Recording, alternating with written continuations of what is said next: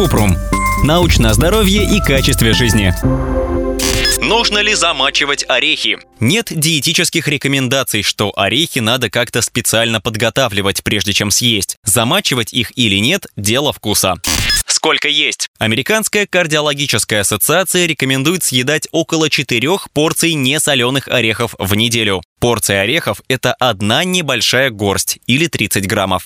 Миф и правда. В орехах содержится фитиновая кислота, и есть теория, что из-за этой кислоты нарушается всасывание минералов. Замачивание орехов якобы снижает ее содержание до безопасного уровня и помогает организму лучше усваивать питательные вещества. Но это миф. На самом деле фитиновая кислота безопасна, если есть орехи в рекомендуемом количестве.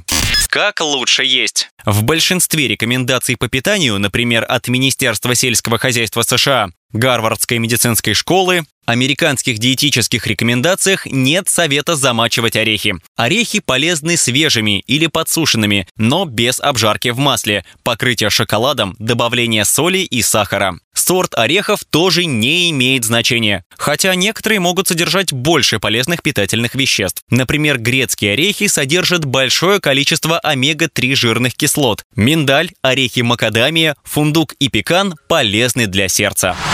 Ссылки на источники в описании подкаста. Подписывайтесь на подкаст Купрум, ставьте звездочки, оставляйте комментарии и заглядывайте на наш сайт kuprum.media. Еще больше проверенной медицины в нашем подкасте без шапки. Врачи и ученые, которым мы доверяем, отвечают на самые каверзные вопросы о здоровье. До встречи!